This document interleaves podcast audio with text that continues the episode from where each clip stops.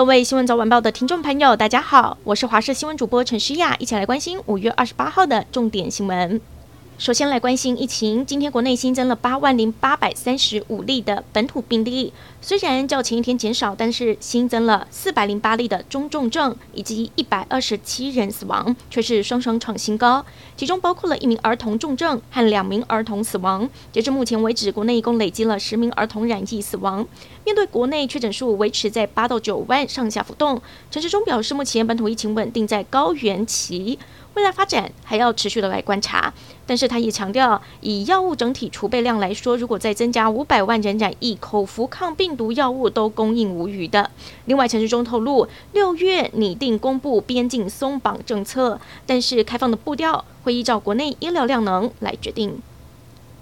辉瑞 BNT 儿童疫苗开打，不少家长想赶快让小孩打到疫苗，漏夜到诊所排队。云林斗六一间诊所清晨就有将近五十位的家长去排队了。当下有家长为了秩序的问题，自己做号码牌发放，结果诊所开门之后又说要依照诊所发的号码牌为准，先后顺序混乱，引发纠纷，家长们吵成一团。另外还有虎尾一间诊所，每天儿童疫苗的名额只有二十位，就有民众目击半夜一点多，疑似就有家长在诊所前。开始排队，想要抢到疫苗的名额。本土疫情严峻，连续三天在屏东火车站开设辉瑞 BNT 儿童疫苗大型接种站。今天来到了第二天，不少家长担心排不到，整夜没有睡，凌晨就从高雄驱车南下卡位，就是为了让自己的宝贝尽早有保护力。不过，针对未满六岁幼童染疫盛行率，前卫生署疾管局副局长施文迪也用日前的数据计算出，和县市全人口染疫盛行率相比，都高出一点四倍到二点六倍。来关心天气。明天到后天，台湾附近的水汽相对比较少，降雨的情况也相对比较减缓。到了下星期二、星期三，又会有锋面稍微的接近，天气稍微转为比较不稳定。星期四之后又转为西南风影响的环境。气象局表示，周休二日天气会放晴，北部和东半部有二十九到三十一度的高温，中南部甚至可以来到三十二度到三十四度。但是下个星期二开始云量会增加，可能有局部的短暂阵雨，提醒民众可以把握周末的好天气。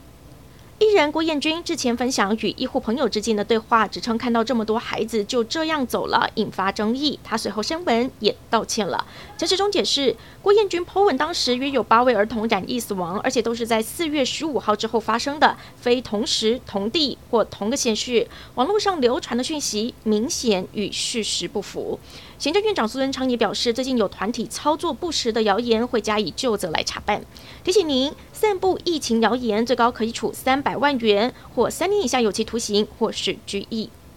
台北市议员徐巧芯红线违停事件闹得沸沸扬扬，先前被网络爆料施压员警不要开单，虽然徐巧芯事后澄清，现在关键两分钟密录器影像曝光。影片中，当天徐巧芯一走出来就大声报出自己的名字，质疑如果有人的话，不是都先劝导吗？还说没关系，我们回去再讲。外界质疑是否就是这一段话让远景倍感压力，不敢开单呢？而密录器影片公布之后，资深媒体人周玉蔻在脸书发文质疑徐巧芯和北市警局没有公开完整密录器。对此，徐巧芯回应：如果有所隐匿，就退出政坛；反之，周玉蔻也要永久退出荧光幕。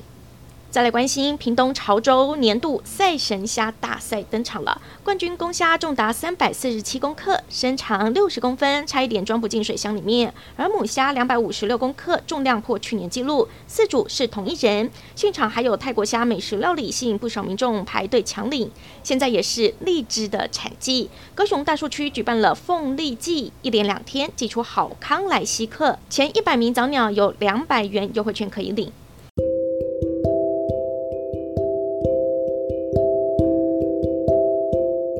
感谢您收听以上的焦点新闻，我们再会。